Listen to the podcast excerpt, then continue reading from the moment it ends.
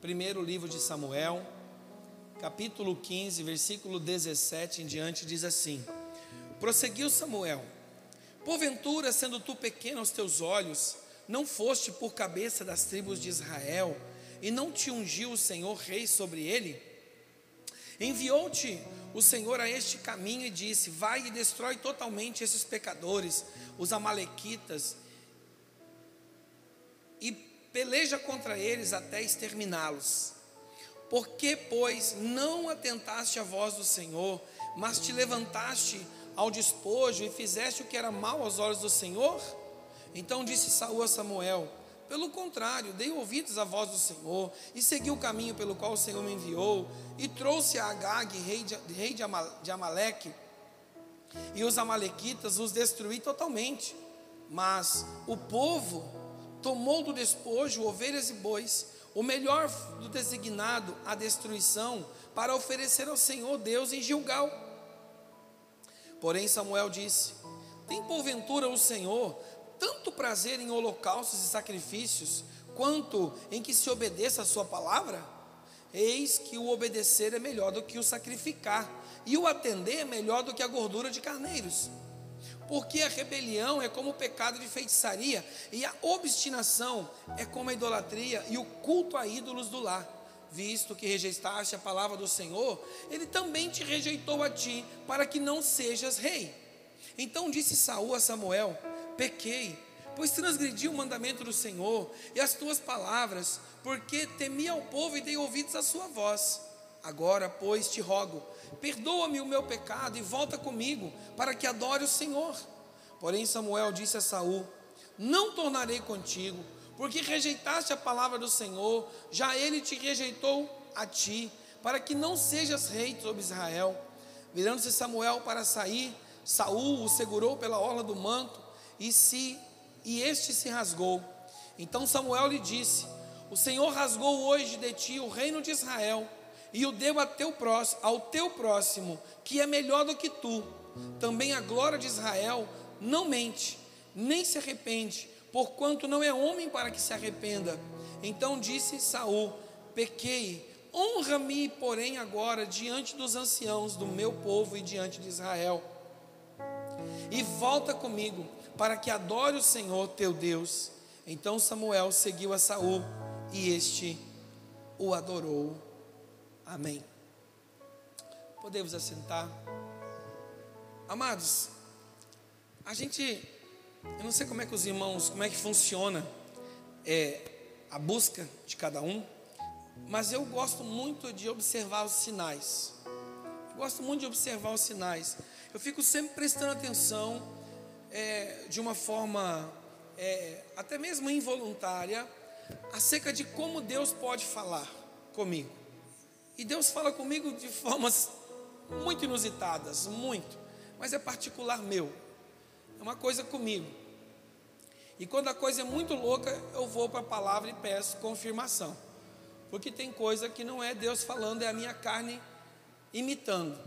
E a gente tem que ter sabedoria para discernir o que é Deus o que vem de Deus e o que não é de Deus e o que vem da minha carne. São coisas até parecidas, mas são muito distintas. E nós temos que aprender a separar essas coisas. Temos que aprender.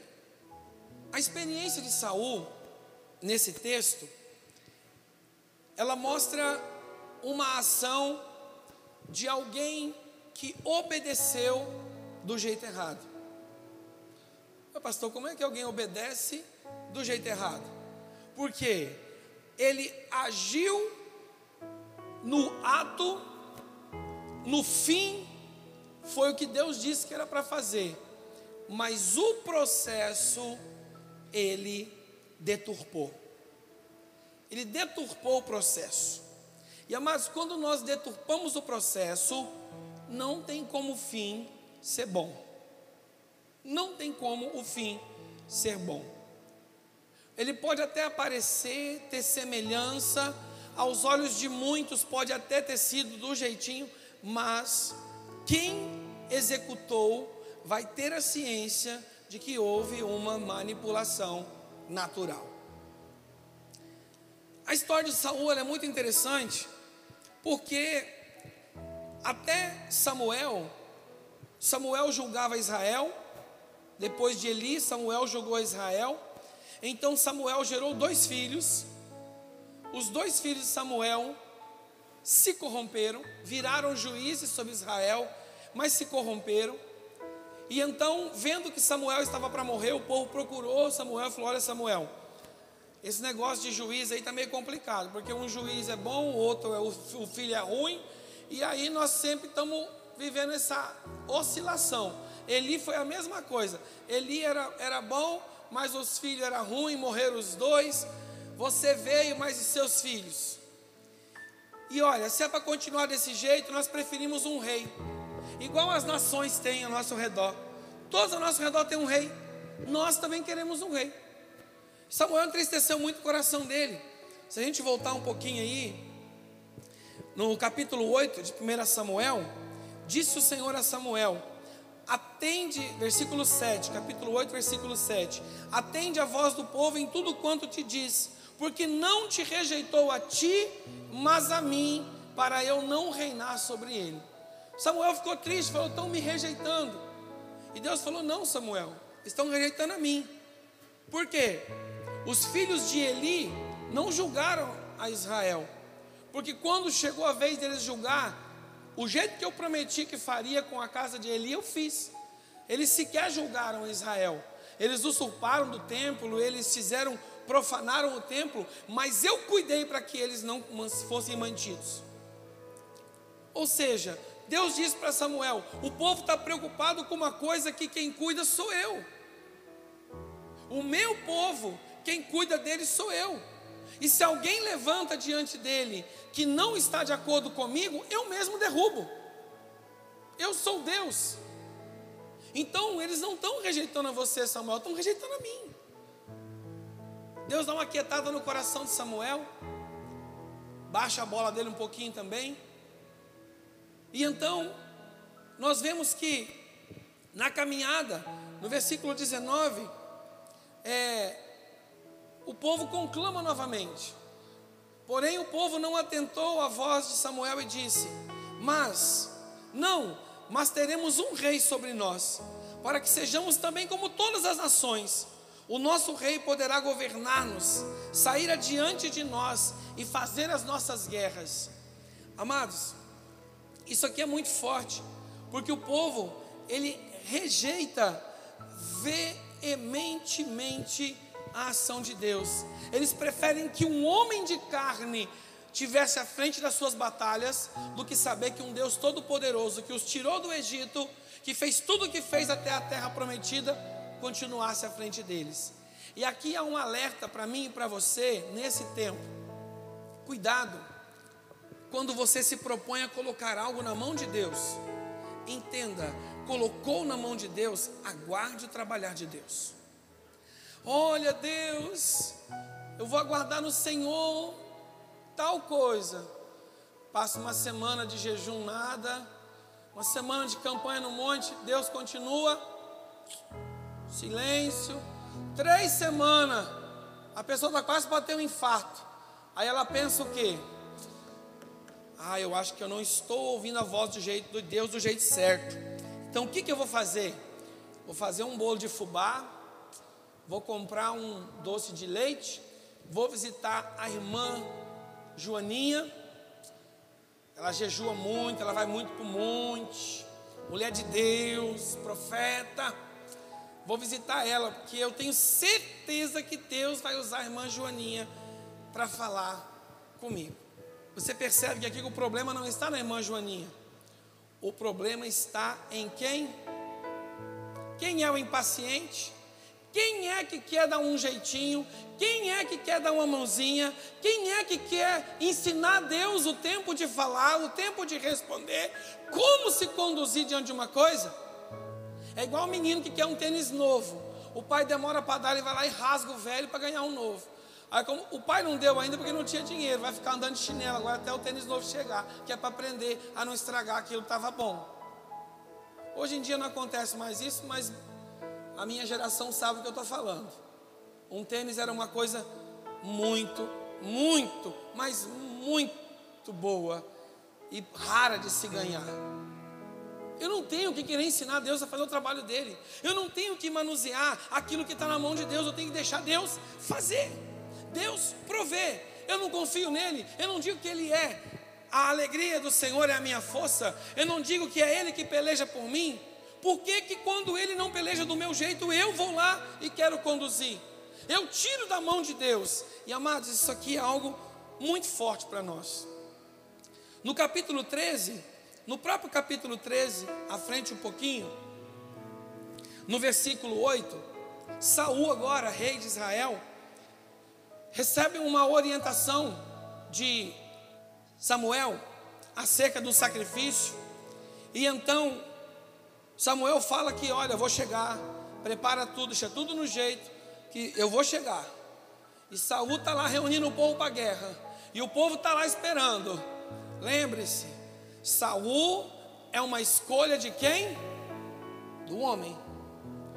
O, o homem escolheu não querer mais Deus e confiar a sua resposta no braço de um homem, a sua liderança, o seu livramento no braço de um homem, as estratégias de guerra na mente de um homem natural como eles. Eles decidiram isso. Cuidado quando você decide colocar na mão de homens aquilo que só Deus pode fazer por você. Lembre-se, ninguém, ninguém na face dessa terra pode ser maior resposta para você do que a boca de Deus. Não existe um homem na face dessa terra, uma mulher por mais ungida que seja, um homem por mais ungido que seja, que possa ser resposta na tua vida melhor do que a boca do próprio Deus. Só Ele. Ele faz. O instrumento que ele vai usar é por conta dele, amados. Não é nosso. Você quando vai para a mesa de um médico, não sei quem já foi fazer cirurgia alguma vez, você chega e fala assim para doutor, doutor, não usa bisturi tal, não, usa bisturi tal, tá? Quando for aplicar anestesia, é tantos miligramas. Quando o senhor for me ressuscitar, é tanto. Você não, def... você não ensina o médico a fazer a cirurgia. Mesmo que você seja outro médico, você tem que confiar que aquele profissional vai fazer e vai usar as coisas adequadas para a sua cirurgia.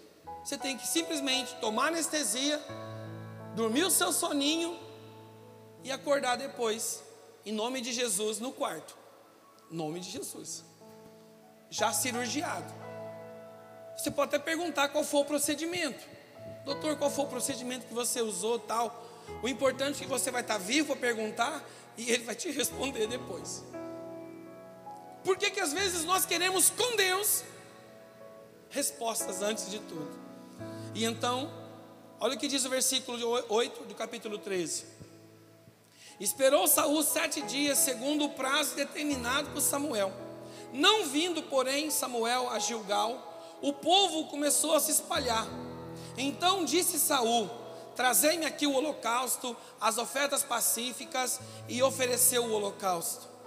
Mal acabou de oferecer o holocausto, eis que chega Samuel. Saul lhe saiu ao encontro para saudar. Samuel perguntou: O que foi que você fez?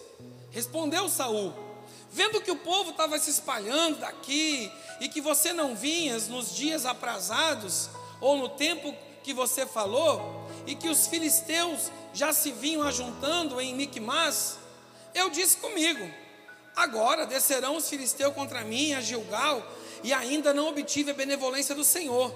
E forçado pela circun... preste atenção na defesa de Saul, irmãos.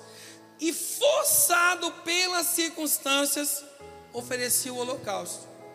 Então disse Samuel a Saul: procedeste neciamente em não guardar o mandamento que o Senhor teu Deus te ordenou, pois teria agora o Senhor confirmado o teu reino sobre Israel para sempre. Parteado versículo 14. Já agora não subsistirá teu reino. Isso aqui, amados, é um paralelo com Samuel 15. É um paralelo. Saul só reproduziu em um outro, uma outra circunstância a mesma atitude.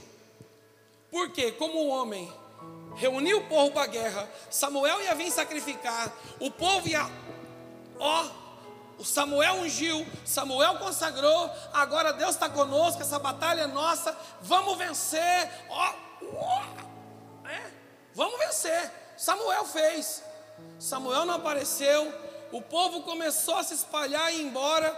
Saul pensou: lutar com pouca gente já é ruim, com menos gente ainda pior ainda. É só sacrificar, eu sou rei. Chama, traz tudo para cá, ele saiu passando a faca em tudo, ofereceu o sacrifício. Quando ele acaba de oferecer o sacrifício, quem chega? A pessoa certa. Entenda uma coisa: fazer o certo do jeito errado não é certo. Fazer o certo do jeito certo é certo. Uma meia-verdade é uma mentira inteira. Não atropele o processo. Não atropele o processo. Deus disse, Ele vai fazer. Deus falou, já é, mesmo que você ainda não esteja vendo, mas o Senhor disse para ele, já é, já aconteceu. Agora nós precisamos ter a paciência, a observância de aguardar Deus realizar as coisas da forma que ele disse que vai fazer. Com isso, o que, que Saul fez? Olha bem o que Samuel falou. Se você tivesse tido paciência e aguardado o tempo de Deus, Hoje Deus te autenticaria diante desse povo. Esse povo veria que você é um rei que anda segundo a vontade de Deus. Não tem medo de esperar até os 45 do segundo tempo. Porque se tiver que ter prorrogação, Deus providencia. Não se preocupe. Mas o que, que você preferiu? Aquilo que os olhos naturais seus disseram, aquilo que o seu temor disse, você agiu em cima do seu medo. A sua segurança não está no Deus que te colocou como rei, a tua segurança está no que os teus olhos e o teu braço te competem. Você está querendo vencer a guerra com o número de soldados. E amados, se nós olharmos para a história, de Israel, nós vamos ver que Samuel está logo na sequência de juízes. Há muito pouco tempo atrás, Gideão tinha vencido os filisteus com 300 homens. Onde é que estava a experiência de Saul com Deus? O que, que ele aprendeu sobre a história do seu povo? Quando ele começasse a ver o povo embora, é Deus, no mínimo é um covarde, é um impaciente, não sabe esperar em ti, eu vou permanecer aqui. O profeta disse que até ele chegar eu vou honrar a palavra. Se ficar só um homem aqui, eu vou vencer o exército que está vindo contra nós com apenas um homem, para que Deus, o teu nome, seja exaltado e glorificado sobre Israel. Eu serei um rei que governa ao lado do Senhor. E eu pergunto para você, como é que você tem lutado as suas guerras? Há uma canção, Gabriel Guedes ministra ela, até outras versões também. É assim que luto minhas guerras. Quem quiser depois, só procurar no YouTube, você vai achar. Como é que você tem lutado as suas guerras? Como é que você tem lutado as suas guerras? Você tem lutado ela sozinho? Pastor, tem lutado sozinho. Tem vencido? Não. Bem feito bem feito. Eu acho é pouco para você. Eu acho é pouco para você. Pastor, o senhor é doido? Não. Estou falando da minha experiência. Todas as vezes que eu lutei sozinho, eu me arrebentei, eu quebrei a cara, eu tive que vir juntar os cacos, juntar os pedacinhos e chegar diante de Deus e botar no altar e falar: Pai, oleiro, remenda esse vaso teimoso de novo. Porque eu, infelizmente, Senhor, conhecia a tua palavra, sabia como proceder, mas eu teimei. E sabe uma coisa, amados? Eu aprendi isso com Davi. Não foi com Saul. Eu aprendi com Davi. Restitui, Senhor, a alegria da tua salvação. Restitui a alegria da tua salvação, Senhor. Um espírito inabalável. Coloca, Pai, em mim um espírito inabalável. Salmo 51, versículo 10 e versículo 11. Você quer lutar pelo teu braço? Vai. Deus só vai fazer assim, ó. Fica à vontade. enquanto eu estou à frente, você tem sombra, você tem guarida. Agora você acha que é tão bom, fique à vontade. E Deus já aciona, pessoal do CTI. Não é nem caso de, de, de pronto-socorro, não. Deus já aciona o CTI do céu. Prepara o soro, prepara sangue, prepara toda a equipe médica, porque olha, e já aciona a ambulância, vai se arrebentar. Vai. Não tem como dar certo um negócio desse, irmãos. Não tem como dar certo. Nunca negocie com a sua vontade. Nunca negocie. Não brinque com o seu coração. Cuidado com o seu coração. Seu coração é uma terra muito perigosa. O meu é. Pega ele e bota lá no altar e oferece ele de sacrifício a Deus. E deixa Deus receber como sacrifício agradável. E fala, Senhor, agora coloca o teu coração bater nesse peito, Senhor, aleluia. A carne que está pulsante, o músculo que pulsa, ainda é da matéria que o Senhor fez, mas o homem espiritual não é mais, porque agora eu não sou a espiritualidade segundo o meu coração, eu sou a espiritualidade segundo o teu coração, para fazer a tua vontade. E é tão forte, amados, que Saul, o que, que ele faz? Forçado pela circunstância, não fui eu que quis, Samuel, não é eu, Saul, a circunstância me obrigou. Deus não está preso e nem sujeito a circunstâncias, a diagnósticos, a prognósticos. A pandemia se instaurou na terra, o céu está com a mesma saúde, o mesmo nível, o céu não mudou. O médico dos médicos continua lá. O médico de Gileade continua lá. O bálsamo de Gileade continua sendo jorrado sobre nós. O Espírito Santo continua santo. Os querubins e serafins continuam adorando. O diabo não deixou de ser diabo, os capetas não deixaram de ser capeta. Tentação não deixou de ser tentação, prova não deixou de ser prova. O mundo espiritual, amados, está intacto com a pandemia. O que ela está fazendo é na vida das pessoas, no mundo onde nós vivemos.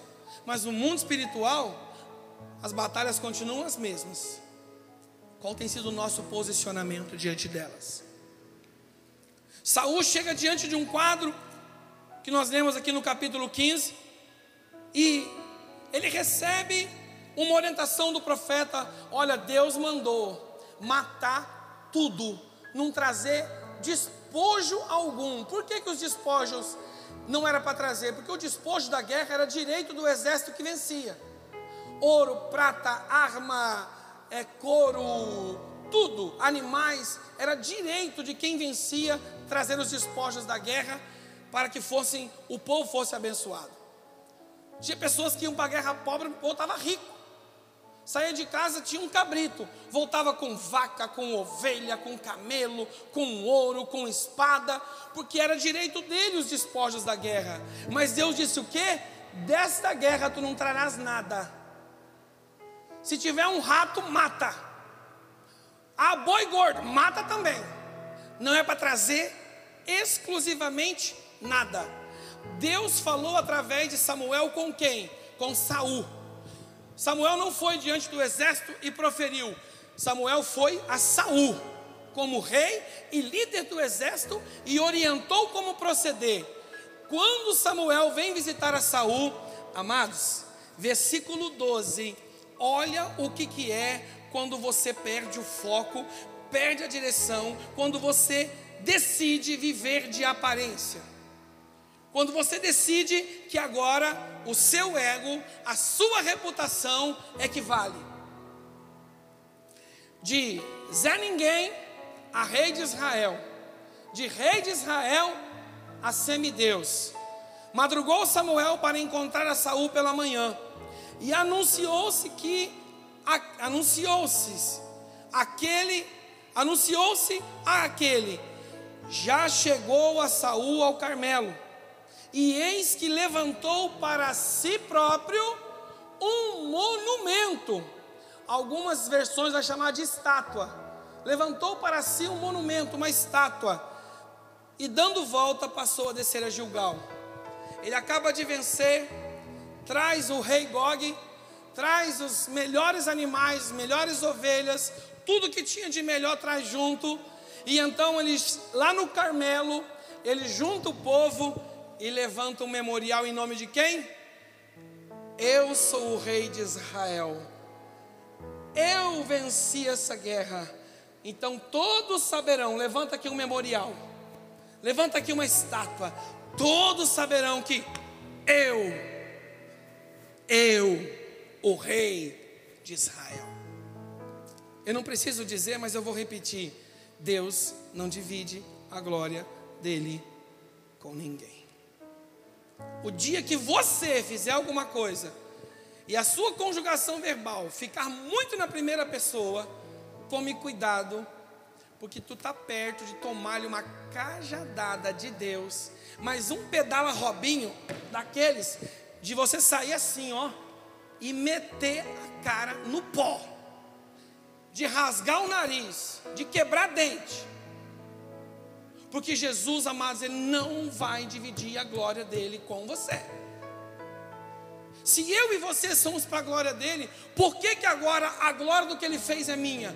Não é, é dele. A honra, o louvor é dele. O que ele faz é para ele. É para que ele seja glorificado e exaltado. É para que ele assuma o poder. É para que ele receba a honra, receba o louvor. E então Samuel chega, versículo 21. Mas o povo tomou do despojo ovelhas e bois, o melhor do designado à destruição, para oferecer ao Senhor Deus em Gilgal. Pá! Para de querer arrumar desculpa para preservar a tua vontade dentro de você, disfarçado de boa intenção com Deus. Não brinque, não brinque. Amados, há uma, uma manipulação da graça de Deus, estão brincando com a graça de Deus, estão deixando ela banalizada a graça de Deus está virando chacota no meio da igreja, com esse relativismo gospel, onde tudo é relativo, pecado é relativo, graça é relativo, o inferno é relativo, o céu é relativo, Deus é relativo. Uma coisa eu sei que é concreto: a descida para o inferno é concreta. Pode ter certeza que quem pensa assim, existe uma coisa na vida dele e dela que é concreto a descida para o inferno é certa. É certa. Porque a graça não é relativa. Não tem relativismo. Ah, o céu é relativo. Onde é que é o céu? O que você pensa que é o céu? Amados, o céu é onde Deus está e diz que aguarda a sua igreja. Não é relativo, é concreto. Eu não posso ver, mas eu sei que está lá. E Ele me aguarda de braços abertos, aleluia. Então não é relativo é concreto. E então, olha o Saulzão de novo aqui, argumentando, argumentando com Samuel. O povo quis, o que, que Samuel falou para ele? Tem porventura o Senhor tanto prazer em holocaustos e sacrifícios, quanto em que se obedeça a Sua palavra? Eis que o obedecer é melhor do que sacrificar, e o atender melhor do que a gordura de muitos carneiros. Ou seja, acaso obedecer o que Deus mandou não era já estar cumprindo o holocausto e o sacrifício a Ele? Olha o homem querendo dizer para Deus o jeito que Deus gosta de receber as coisas. O que, que Samuel falou para ele? Ei, você deveria ter dito: povo, eu sei que os novilhos estão bonitos, que a cabritada está bonita, que a carneirada está gorda, mas a palavra do Senhor é: mata tudo e deixa aqui. Vamos alimentar as aves de rapina. Nada vai daqui. Jogado o rei de joelho, passado a espada e largado ele lá no lugar aonde Deus mandou. Mas mais uma vez, Saul preferiu agradar a o povo. O povo gostou da minha atitude. No mínimo, vou ganhar mais umas mil curtidas no Instagram. O meu YouTube vai bombar. O meu Facebook, vou ganhar mais uns 10 mil seguidores.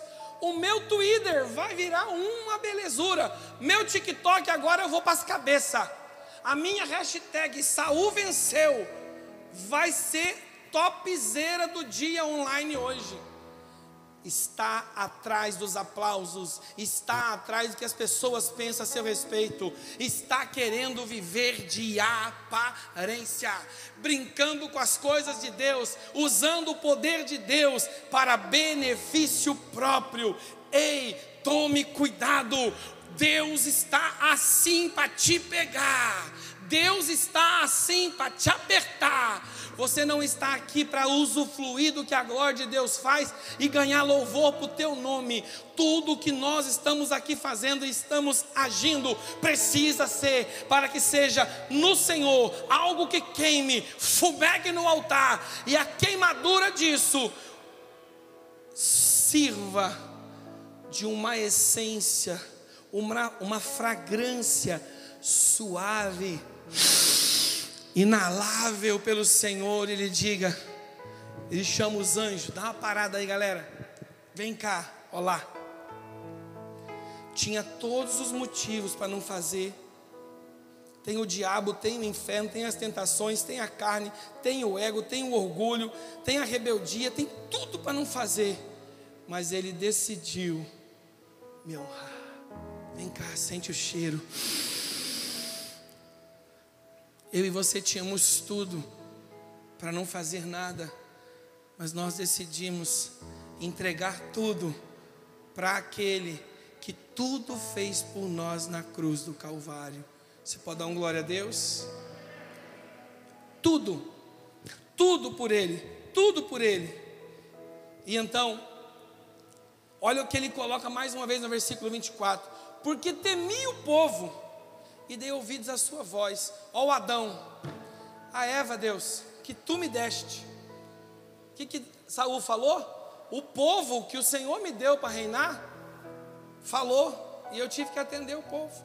Tu é líder, cabeção, tu é o rei. Eles que quiseram você, eu avisei eles que você ia pesar a mão, eu avisei ele que eles que você ia lascar com eles como rei, como os outros reis fazem, mas você preferiu ser legalzinho, você preferiu ser bacaninha, você preferiu ficar bem, para não perder os teus seguidores no teu Instagram, para não perder teus seguidores no teu YouTube. Quero dizer para você, você era o rei, você tinha que ter dito não. Você tinha que ter dito não vai ser assim. Eu não governo por mim, eu governo com o Senhor.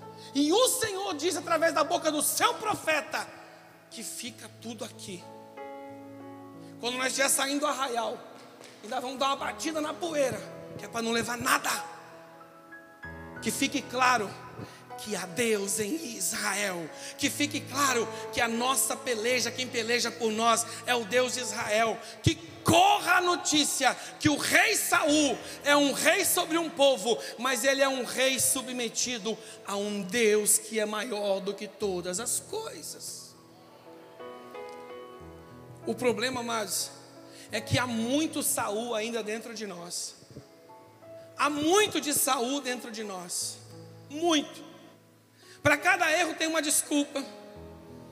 Para cada falta tem uma justificativa. Sempre tem.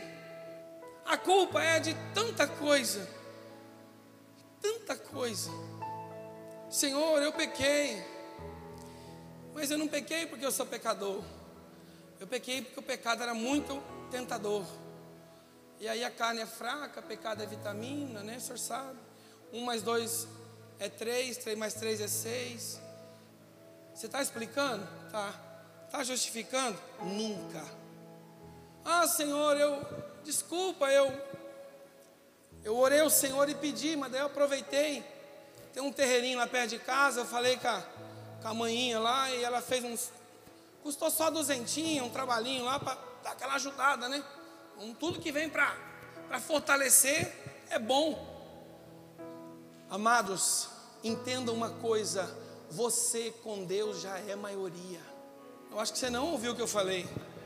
Você com Deus já é maioria. O mundo pode se virar contra você, mas se o Senhor estiver do teu lado, não prevalecerão, todos cairão, ruirão diante de ti, e no final, Deus vai ser glorificado na tua história, e Ele vai tirar você do lugar que te colocaram, chamado Porta do Monturo, e vai te colocar sentado na mesa dos príncipes, aleluia. Mas quem faz isso é o Senhor, e então, uma coisa eu vejo aqui, amados, quem fez o Clínica da Alma vai lembrar, quem não fez, se organize. EIFOL vem aí.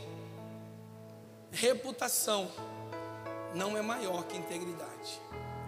Cuidado, porque intenção boa nem sempre te leva à obediência. Pastor, mas eu obedeci 50% do que Deus falou. Então quer dizer que Deus tem que te honrar em 50% da benção? Não porque a bênção dependia de 100% de obediência. Ah, Deus então me dá meia bênção. Se você pedir um carro, aí Deus vai te dar meio carro, o que você vai fazer com meio carro? Ah, não, Deus me dá uma moto, né? Então, que meio carro é uma moto, só tem duas rodas. Não, você pediu um carro. Não tem como cortar um carro no meio. Porque duas rodas não andam, meio motor não funciona. A metade do carro não é uma moto é um carro faltante. Se pedir um casamento, já te está aqui meia esposa, qual parte? A de cima ou a de baixo? Ou a da direita ou a da esquerda? Um casamento mais ou menos feliz? Uma família mais ou menos boa? Não, amados. Você quer a bênção 100%? Obedeça 100%. Sua boa intenção não é o suficiente. Saul deveria orientar o povo, deveria conduzir o povo. Ele chegou para Samuel, todo bobo: Samuel, eu escutei as palavras do Senhor, fomos lá, vencemos, fica tranquilo, está tudo em ordem, está tudo liquidado. Vamos dar glória, vamos dar aleluia, vamos oferecer sacrifício. Ou seja, ele quis engabelar Samuel, para Samuel não perceber a maracutaia, a negociação que ele tinha feito. Ah, Deus, queria um casamento ungido, santo, abençoado. E eu sei que os teus valores, Senhor, é intimidade só depois do sim e do até que a morte o separe. Mas como eu estou com vergonha de confessar o meu pecado para o meu pastor, para minha pastora, para o meu líder, eu omito isso. Não, está tudo em ordem. Tudo em ordem, pastor. Tudo. Uh, coroinha, auréola dourada asinhas de anjo, glórias e aleluias por todo lado. Aí casa. Fala assim, mas pastor, não sei por que não está indo bem. É umas lutas, umas provas. A gente se ama, não sei o quê. Sabe por quê, amados?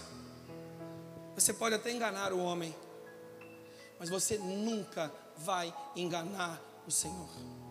E pecado só existe um antídoto contra pecado, chama-se arrependimento confissão, e aí vem o fechamento, que é o perdão, que é o bálsamo do Senhor sobre nós. Não tente maquiar as coisas. Mas olha, Samuel, só tem boi gordo. E nós não queremos para nós, não. É para oferecer sacrifício ao Senhor. Ó, pecando, dizendo que isso é para a glória de Deus. Samuel dá logo uma cajadada na cabeça de Saul que eu acho fantástica. Ei, acaso há algum sacrifício para o Senhor tão bom quanto obedecer a Ele? Você vem querendo o que agora? Vai querer enganar a mim? Vai querer enganar o Senhor? Não. Eu quero dizer uma coisa para você. Ele tenta negociar com Samuel e fala: Samuel, vamos fazer o seguinte, para a coisa não ficar tão feia, tão feia para mim. Vamos junto comigo na hora da adoração que o povo vai olhar e vai pensar que está tudo bem. Samuel fala não. E Samuel está saindo, ele se joga aos pés de Samuel, agarra na, na vestimenta de Samuel, que a barra da saia rasga, do vestido, né? Rasga. Samuel já dá logo uma irada com aquele negócio, a minha roupa não era tão nova. Ó, igualzinho aconteceu com a minha roupa, o teu reino está assim, rasgou, não tem mais conserto. Só que ele clama a misericórdia agora não de Deus, mas do profeta. E o profeta olha para ele. Se para você importa o que o povo pensa, vamos lá.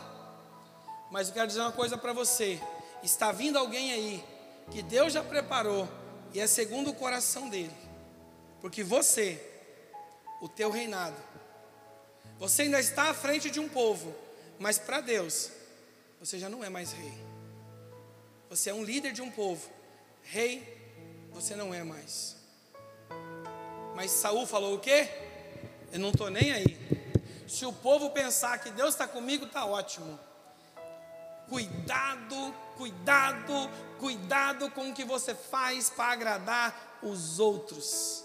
Tem muita gente, amados, endividado com agiota, endividado em cheque especial, endividado em cartão de crédito, porque comprou coisas que não precisava com dinheiro que não tinha para agradar pessoas que ele nem conhece.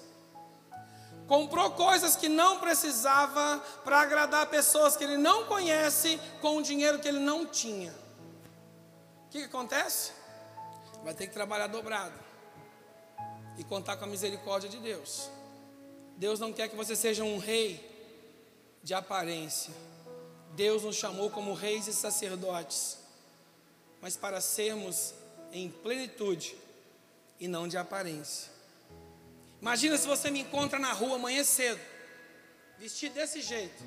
Das duas coisas, ou você vai pensar que eu sou doido, que esse calor está fazendo aqui, né? O cara é doido de preto, sol quente, amarra, direto para o hospício. Não, Tá doido, tá doidão. Hospício nele. Ou, rapaz, o cara de boa aparência, bem vestido, hein? Deve ser empresário, bala na agulha. Se eu não estou com um vintém no bolso, tem problema, todo mundo pensa que eu tenho. Ainda paro, tiro, faço pose, passo na loja, faço uma selfie, compre aqui e ganho mais mil seguidores no Instagram. Aleluia. Ei, cuidado com a aparência. Cuidado, você que gosta de manter a aparência, porque Deus não olha você pelo que você parece ser, Deus olha para você naquilo que você é. Ele conhece você naquilo que você é. Você pode parecer um bom marido e na rua aprontar todas. Minha mulher nunca vai descobrir. Eu sou bom nisso. Ela pode morrer achando que você é um bom marido, mas você vai dar um bom endemoniado no inferno. Mas o endemoniado de primeiro no inferno vai ser recebido com banda e holofote e serpentinas. Não, na igreja eu louvo, eu danço. Todo mundo pensa que eu sou santo, sou santa o que eu faço em casa de madrugada com meu computador, o que eu faço quando estou em outra cidade onde ninguém me conhece, as coisas que eu sou longe daqui, se ninguém souber, está bem. O importante é que todos aqui pensem que eu sou o que eu pareço ser. Sabe qual é o problema disso, queridos? Não é o que está aqui, é o que te aguarda na eternidade lago de fogo, o inferno aquecido bem mais do que está hoje, e uma dor que não passa, não acaba nem fica pouca. E não adianta dizer assim: Deus, me tira daqui. Deus vai dizer assim: Olha, eu até queria, eu até arrumei um jeitinho de te livrar daí. Uma portinha estreita, mas você preferiu o caminho largo. Eu acho é pouco. Eu não sei se Deus vai dizer isso, mas se eu fosse Deus, eu diria. Ah, eu diria. Ainda dava um bem feito aí, bem feito para você. Quantas vezes você ouviu o Evangelho? Quantas vezes pregaram a verdade para você? Quantas vezes disseram para você não viver de aparência? Amados, hoje em dia tem até é, cursos de autoajuda na área secular para não viver de aparência. Mas as pessoas estão escolhendo o quê? O único joinha que eu quero, o único like que eu quero, a única curtida que eu quero na minha vida é a de Jesus. É a do Espírito Santo. Quando a minha adoração sobe, Jesus, ó oh, meu filho, 10 likes para você, que você bombou hoje. Chegou no céu aqui um perfume novo. Você conseguiu trazer um perfume novo. A tua adoração chegou com cheiro diferente aqui. Sabe aquela tentação que veio para você, filho? Você disse não. O inferno inteiro apostou que você ia cair. Mas para a glória do meu nome, você disse não. E ó, mais 10 likes para você, meu filho. E nisso, amados, braseiros de glória vão acumulando. E Deus começa a canalizar mais peso de unção, mais peso de glória sobre você. Daqui a pouco você está dando rasante na igreja. E o povo fala: hum, quer ser mais espiritual que os outros. Ó. O que você pensa a meu respeito não me leva para o céu. Agora, aquilo que Jesus olha e vê em mim, isso me coloca lá. Se você não concorda, amém. Peça para Deus confirmação e entenda que o que Deus faz com você é com você, o que Deus faz comigo é comigo. Eu quero viver o que Deus tem para mim. Se Deus disse que é assim, é assim que vai ser. Se Deus disse que não é assim, não será. A aparência não define quem você é. Sua reputação não diz quem você é. Sua obediência e sua integridade, sim. Você preza, você vela, você cuida, você preserva. Então se prepara. O Saul que está dentro de você está morrendo para surgir um Davi vai surgir um homem segundo o coração de Deus, uma mulher segundo o coração de Deus. Saiba de uma coisa, eu e você nunca vamos ser escolha do homem mais, porque depois da vinda de Jesus, ele já escolheu você. Você não entendeu, não. Você que está em casa, dá um glória mais alto. Vê se ele chega aqui. Dá um glória em casa bem alto. Vê se ele chega aqui. Estou dizendo para você: você nunca será a escolha do homem, porque Deus mandou o seu filho, ele já escolheu você, ele já mandou a saída, ele já providenciou a válvula de escape, ele já providenciou a cura para essa mordida fatal de Satanás, chamada pecado que queria te condenar. O nome dele é Jesus, ele já te escolheu. A pergunta é: você já escolheu o Senhor?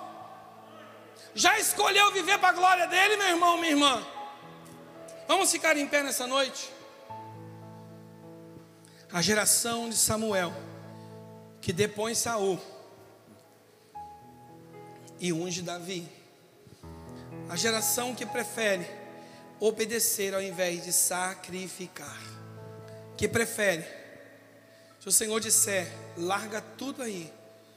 Esses dias eu vi o testemunho de um gari catando lixo. Na hora que ele pegou uma lixeira e virou no caminhão, ele viu uma valise, nem chama de valise, né? Uma maleta, né? Uma maleta. E ele achou ela muito bonitinha, muito perfeita para estar no lixo. Ele puxou ela, sentiu que tinha um peso, guardou ela. No final do expediente dele, ele falou: Vou ver o que tem aqui dentro, por curiosidade. Marcou o lugar mais ou menos onde é que ele achou. E aí, quando ele quebrou ela, estava cheia de dinheiro, se não me engano, tinha é, 48, é 68 mil reais dentro. E então ele procurou a justiça, foi na polícia, falou: Olha, eu estava sogaria, assim, assim, assim, assado, nas imediações tais. Eu achei esse, essa, essa maleta com esse dinheiro. Eu queria que vocês, é, de repente, investigassem. Se alguém aparecer fizer um boletim aqui, assim, assim, assado. O que, que aconteceu? A mulher estava fazendo uma limpeza na casa e ela odiava aquela malinha que o marido tinha. Na hora que ela fez a limpeza, ela pegou, jogou por baixo da caixa, jogou lixo em cima e botou na beira da rua. Quando ele pensar, e ele vinha fazendo umas economias, porque ele queria comprar um carro e fazer uma surpresa para a esposa. A surpresa era para ela. O que aconteceu? Quando ele descobriu o que tinha acontecido, ele começou a procurar. E chegou a quem? Até a polícia. Todo o dinheiro estava dentro da mala. Todo. Ele não pegou nenhuma nota de cinco reais para ele. E então ele procurou saber quem era a pessoa, chamou lá, ele abraçou a pessoa, falou: "Hein, eu queria te dar uma recompensa". Ele falou assim: "Eu já recebi a minha recompensa". Ele falou: "De quem?" "De você". "Qual?" A alegria de ver voltar para o dono aquilo que não é meu. Eu só achei. Entenda uma coisa. Aprenda a discernir o que aparentemente veio como benção para a sua vida. Ai, Jesus, aleluia, 68 mil reais. Como veio tão fácil, eu vou dar o dízimo e mais uns 4 mil de oferta. Deus é abençoado e minha casa também. Ó, ó o sacrifício para Deus. É teu, Senhor. É teu, filho. Não. Nós temos uma história com Davi. Pegaram lá os boi, trouxeram. Davi oferta. Ele falou: Eu não. Ó, fora. Mas Davi está aqui, falou: não, manda buscar os meus bois, traz meus bois lá. Mas Davi está, traz os meus. Jamais darei ao Senhor um sacrifício que não me custe nada. Saul, cuidado com Saul que pode estar dentro de você. Ele até pode ter aparência de rei, mas ele não é segundo o coração de Deus. Mata ele destrona ele com o máximo de urgência possível. Não viva de aparência, não viva pelo que os outros pensam a seu respeito. Cuidado. Você pode estar negociando o inegociável. Não brinque com as coisas do Senhor. Não brinque. Meu pai me ensinou uma coisa: meu filho, um milhão de reais que não é seu, não é seu, devolva. Mas um vintém que é seu, é seu, cuide. Porque quem honra a Deus no pouco, sobre o muito ele vai colocá-lo. Eu ouvi muitas vezes do meu pai essa expressão. A gente ia limpar o quintal, tinha às vezes pregos jogados, e às vezes você não pega, né? Meu pai dizia assim: meu filho, o homem que não junta um prego do chão e vê caído, não vale nem aquele prego. Forte isso. E depois ele falou: você deixa esse prego aqui, ó passa um carro, uma bicicleta, um trator, fura o pneu. Olha o problema arrumado. Então, se você viu ele, está enferrujado, não serve para nada, vai lá e jogue ele numa fossa. Tinha aquelas latrinas antigamente, joga lá. Deixa ele inutilizado mesmo. Mas se você passa, se é seu, cuide. Se não é seu, devolva a quem é de direito. Porque o que é seu, Deus cuida. Feche seus olhos. Oh, aleluia. Você tem obedecido à voz de Deus. Você tem obedecido à voz de Deus. Se Deus disse, Ele faz. Ele é poderoso para fazer. Ele é poderoso para fazer. E do jeito que Deus disse, obedeça. Oh, aleluia. Comece a falar com o Senhor. Quantas vezes, Deus, eu tenho me desgastado para aparecer para os outros quem eu sou na tua presença. Mas a partir de hoje, Deus, eu quero dizer para ti que o que me importa é o que eu sou diante de ti. Porque Deus, eu sei que quem eu preciso agradar é o Senhor. E agradando ao Senhor, os homens porque o nível dos homens não é igual ao do Senhor, Pai. O teu ISO é melhor do que o ISO dos homens. Aleluia. Senhor, toca agora, Pai, visita os nossos corações. Quantas escolhas temos feito, Deus, que não estão nos padrões do Senhor, Pai. Quantas escolhas temos feito, Senhor, que não estão, Deus, em plenitude com a tua vontade, com a tua direção, com o que o Senhor disse que faria, Pai. Oh Espírito Santo, comece a falar com o Senhor onde você está. Peça para Ele tocar teu coração nessa noite. Se alguma falsa crença que apoiou você onde às vezes a aparência importou muito para você, mas a essência não. Deus está chamando você a voltar ao primeiro amor. Chamando você para comprar colírio, para que veja. Pai, obrigado por essa noite, pela tua palavra. Eu sei, Senhor, que às vezes é duro ouvir certas coisas, porque para mim é duro pregá-las. Mas Deus, eu saio deste altar tão edificado nessa noite, porque o Senhor tem cuidado de nós, Pai, o Senhor tem nos chamado a ser uma igreja relevante para este tempo. Uma igreja, Pai, que não negocia com o pecado, não negocia chamado, não negocia ministério, não negocia propósitos, prefere andar no trilho da tua santidade. Nos levanta, Pai, como uma geração, a geração que foi chamada para o louvor da tua glória, para queimar o incenso, o sacrifício agradável a ti, para uma geração marcada para marcar, sarada para sarar, curada para curar, salva para salvar, batizada para batizar. Sim, relevante para este tempo. No nome de Jesus, Deus. Levante suas mãos ao céu. Que o amor de Deus, o nosso Pai, a graça do nosso Senhor e Salvador Jesus Cristo e o doce consolo do seu Santo Espírito seja sobre cada um de nós agora e para sempre. Amém.